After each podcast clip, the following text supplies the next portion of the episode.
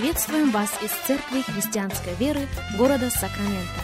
Мы молимся о том, чтобы последующие 15 минут послужили вашему назиданию и духовному утверждению. Присоединяйтесь к нашему эфиру, как пастор Сергей Головей предлагает вашему вниманию передачу «Настоящая истина».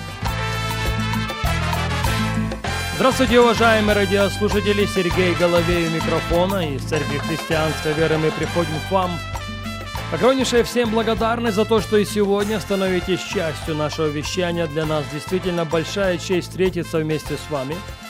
Для нас действительно большая честь провести вместе с вами последующих несколько минут, как еще раз и последний раз мы обращаемся к третьему посланию Иоанна, заканчивая наш разговор на тему «Молитва старца». Если у вас есть Библия, если у вас есть возможность открыть ее вместе с нами, пожалуйста, сделайте это. Третье послание Иоанна и вашему вниманию два первых стиха. «Старец возлюбленному Гаю, которого я люблю поистине. Возлюбленный, молюсь, чтобы ты здравствовал и преуспевал во всем, как преуспевает душа твоя». Итак, апостол Иоанн молится о своем духовном сыне – молится о человеке, который ходит в истине, молится о верном служителе Евангелия. Он просит Господа о том, чтобы Господь благословил его, чтобы Господь благословил его здоровьем.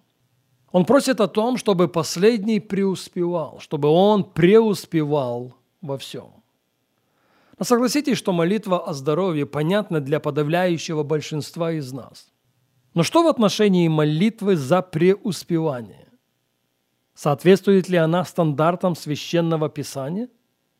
И когда мы говорим о преуспевании, включает ли это финансовый аспект? Более того, если Бог заинтересован в твоем, моем, нашем финансовом преуспевании, то каким целям оно должно послужить?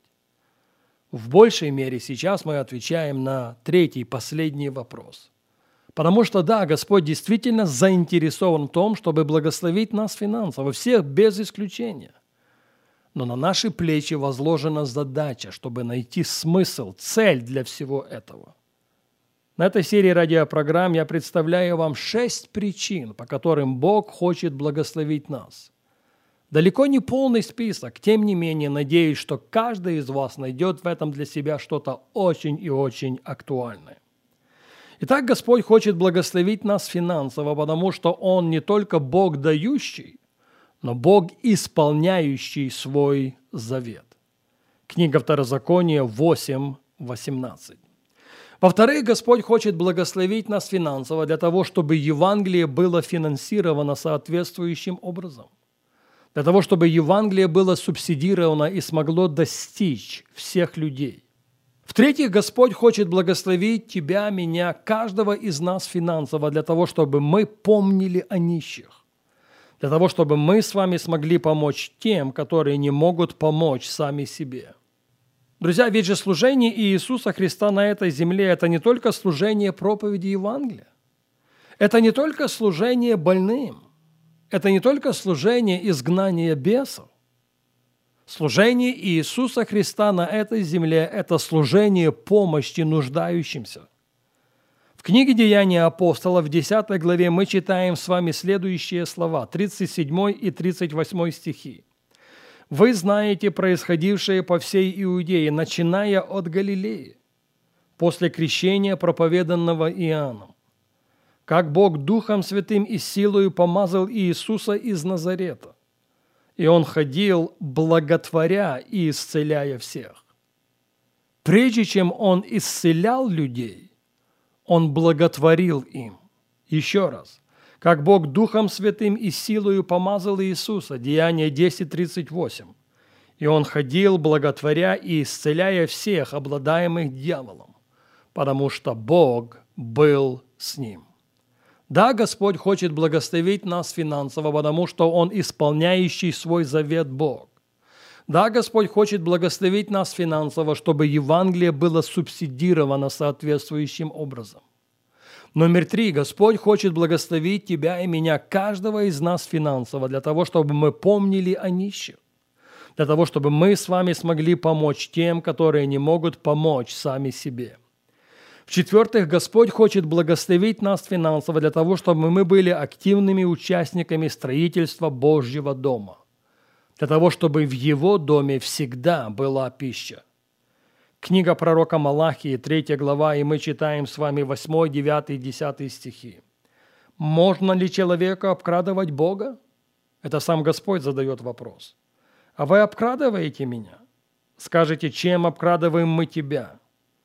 И Господь отвечает на поставленный им вопрос десятиною и приношением. Проклятием вы прокляты, потому что вы весь народ обкрадываете меня. Принесите все десятины в дом хранилища, чтобы в доме моем была пища. Выделите это выражение в своей Библии. Чтобы в доме моем была пища. И хотя в этом испытайте меня, говорит Господь, не открою ли я для вас отверстий небесных, и не изолью ли на вас благословения до избытка. Бог выступает гарантом нашего благословения.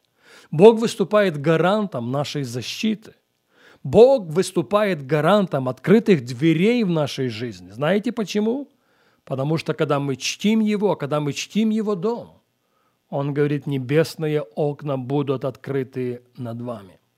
В-пятых, Господь желает благословить нас финансово, чтобы мы с вами жили жизнью свободной от долга. Я повторю это еще раз.